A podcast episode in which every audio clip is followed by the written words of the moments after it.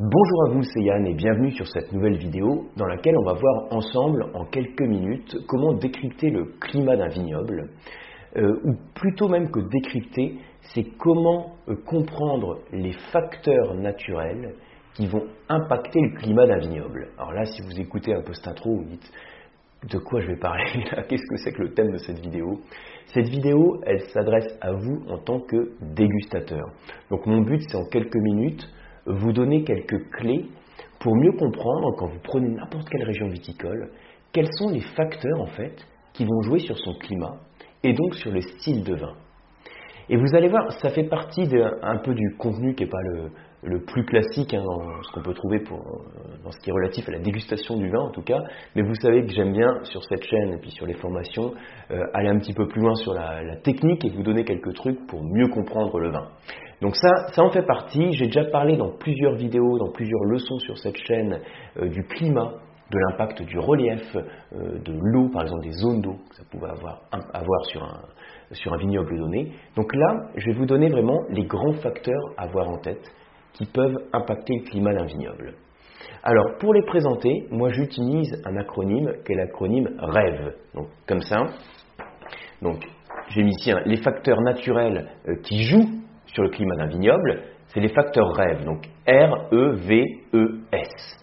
Et chacun de ces, chacune de ces lettres correspond à un des facteurs qui vont impacter le climat d'un vignoble. Alors, pour que ce soit simple, en tout cas, enfin, que ce soit clair, que vous puissiez l'utiliser de manière pratique, je vais vous décrire ça au travers de quelques exemples.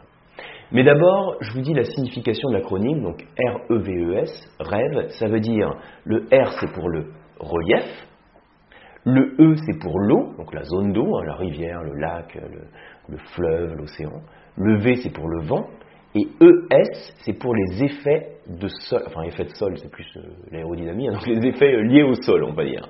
Donc la couleur du sol, la présence de pierre, par exemple. Donc R-E-V-E-S. Relief, eau, vent et effets liés au sol. Alors, j'ai déjà fait des vidéos spécifiques sur cette chaîne sur tout ce que peut apporter le relief ou la zone d'eau. Donc là, en fait, je reprends les grands facteurs clés euh, pour voir dans quelques exemples comment ça peut s'appliquer.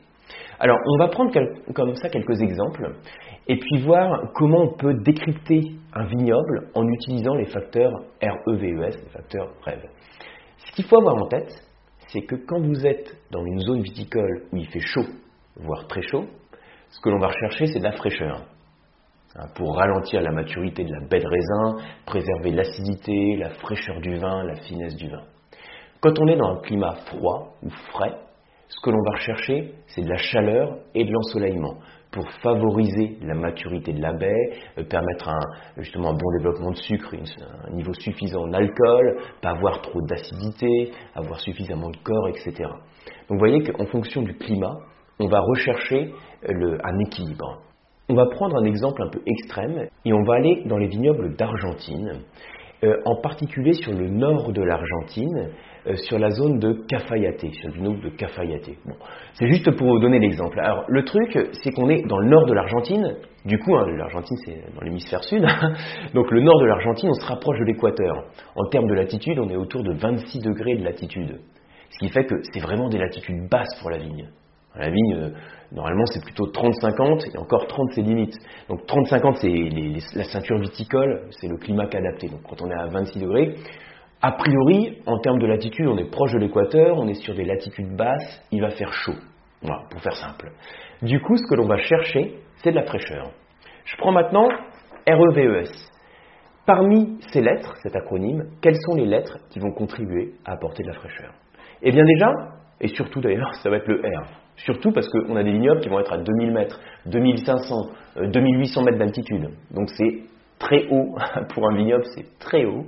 Et plus on va en altitude, plus il fait froid. C'est la notion de gradient thermique. On perd 0,6 degrés tous les, tous les 100 mètres à peu près.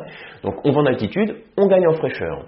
En plus, on va aussi avoir plus d'amplitude thermique entre le jour et la nuit. Donc euh, des journées chaudes, mais des nuits plus fraîches. Donc ça aussi, ça va permettre le ralentissement de la maturité de la baie. Et donc on, préserve sa, fraîcheur, son acidité, sa finesse, hein, la finesse de ses arômes. Donc c'est un exemple. Maintenant, euh, je peux vous donner l'exemple de, l'Andalousie. Euh, quand vous êtes sur la zone de Reles, vous avez donc un climat qui est donc plutôt, on va dire, chaud, sec, ensoleillé. Donc le but, ça va être de rechercher de la fraîcheur. On va faire comme ça de manière simple. Hein. Rechercher la fraîcheur, donc sur le facteur REVES, qu'est-ce qui apporte de la fraîcheur?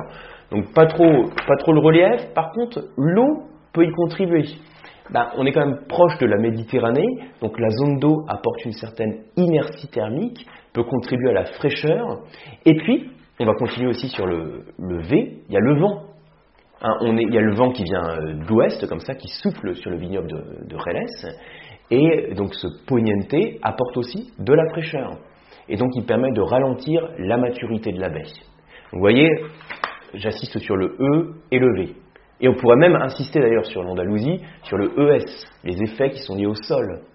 On a un sol euh, de, de craie, un sol sédimentaire qu'on appelle l'albarissa, dans lequel, quand il pleut, donc, euh, on a une pluviométrie qui est relativement faible, mais la présence de la mer eux, permet de favoriser un petit peu plus de pluviométrie. Mais surtout, il y a aussi le sol qui va absorber l'eau. Hein, c'est une forme de calcaire, donc c'est pour eux, l'eau, elle part en profondeur. Et ensuite, quand il fait sec, l'eau remonte par capillarité. Donc là, en fait, ça permet d'avoir un réservoir d'eau pour la vigne. Là, j'ai donné un exemple de vignoble chaud pour le coup. On peut prendre un vignoble froid.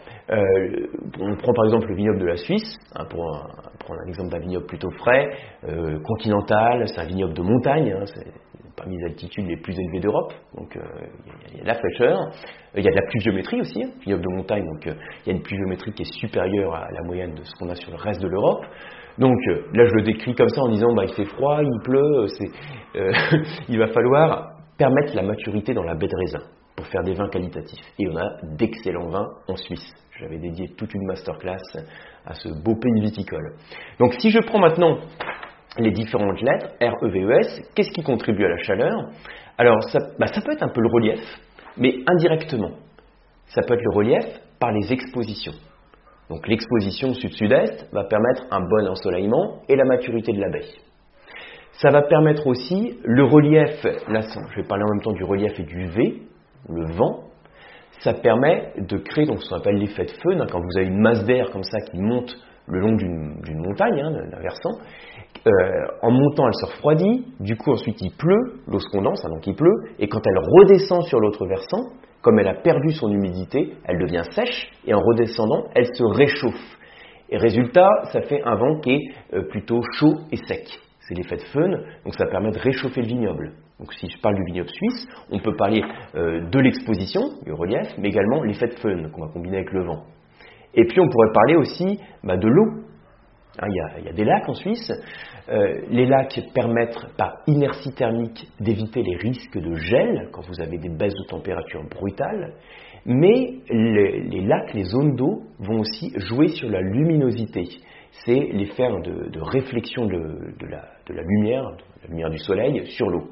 Ça permet donc d'accentuer la luminosité qu'on a sur une parcelle de vigne et de favoriser sa maturité.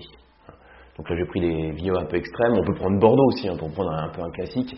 Bordeaux on est sur une zone tempérée, un climat océanique, euh, une certaine fraîcheur de par sa latitude sur laquelle on va rechercher la maturité de cépages euh, comme un Cabernet Sauvignon.